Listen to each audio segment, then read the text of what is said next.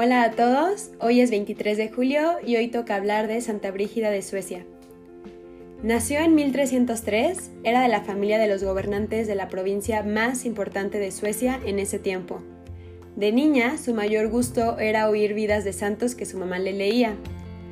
A los seis años tuvo su primera revelación y era la Virgen invitándola a llevar una vida santa.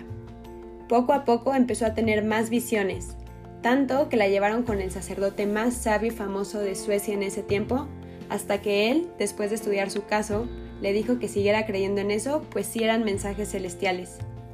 A los 13 años, durante el tiempo de Cuaresma, escuchó una predicación de la pasión de nuestro Señor Jesucristo. Brígida quedó totalmente conmovida y a partir de ese momento, Jesús crucificado se convirtió en su devoción favorita. Un dato muy interesante es que ella realizó la primera traducción al sueco de la Biblia. Un día, mientras rezaba y contemplaba viendo un crucifijo, en sus oraciones le preguntó a Jesús, ¿quién te puso así? Jesús en su oración le respondió, los que desprecian mi amor, los que no le dan la importancia al amor que yo les tengo. Desde ese momento, Brígida se propuso a que todos los que trataran con ella amaran más a Jesús. Qué fuerte, pienso, y qué hermoso tener esa misión en la vida.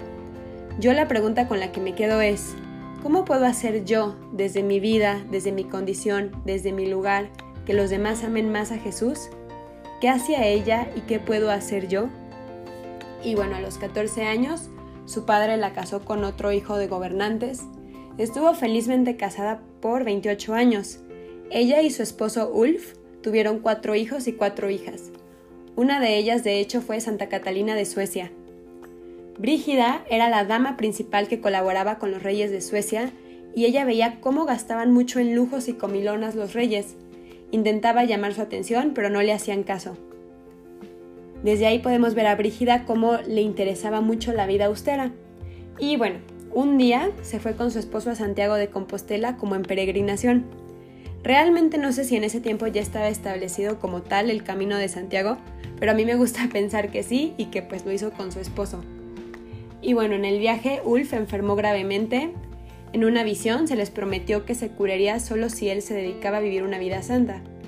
Cuando se curó, Ulf entró de religioso y unos años después murió santamente en el convento.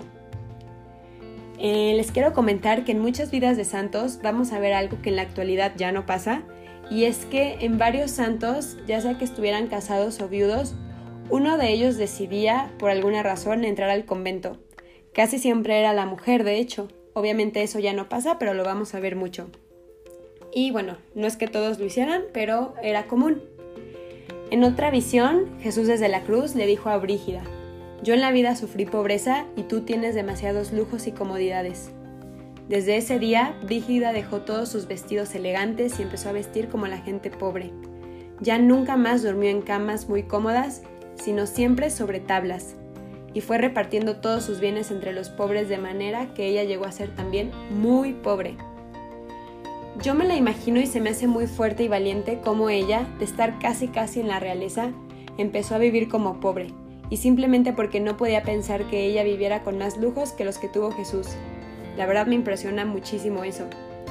Y con su hija Santa Catalina de Suecia se fue a Roma y en esa ciudad permaneció 14 años, dedicada a la oración, a visitar y ayudar a enfermos. Desde Roma escribió a muchas autoridades civiles y eclesiásticas y de hecho al mismo Papa, que en ese tiempo vivía en Francia, corrigiendo muchos errores y repartiendo consejos sumamente provechosos. Sus avisos sirvieron enormemente para mejorar las costumbres y disminuir los vicios. Fundó también la comunidad de San Salvador. El principal convento estaba en la capital de Suecia y tenía 60 monjas. Ese convento se convirtió en el centro literario más importante de su nación en esos tiempos. Con el tiempo llegó a tener 70 conventos de monjas en toda Europa. Se dedicó muchísimo a viajar a Tierra Santa y un día, después de volver de Jerusalén, se sintió muy débil y el 23 de julio, a la edad de 70 años, murió en Roma con gran fama de santidad. A los 18 años de haber muerto, fue declarada santa por el Papa. Sus revelaciones eran tan estimadas en su tiempo que los sacerdotes las leían a los fieles en las misas. Y bueno, yo me quedo con tres cosas. La primera, como les mencioné, es la pregunta que fue su guía de vida. ¿Cómo puedo hacer que la gente con la que trate ame más a Jesús? La segunda, el amor que le tuvo a Cristo para desprenderse de todo. Era hija de los gobernantes de la provincia más importante de Suecia, convivía con los reyes, fue educada de esta forma y aún así decidió simplemente dejarlo porque ella no, podía saberse a sí misma más rica que Jesús. Esa sencillez y humildad son dignas de admirar. Y bueno, la tercera va acompañada de lo que acabo de mencionar.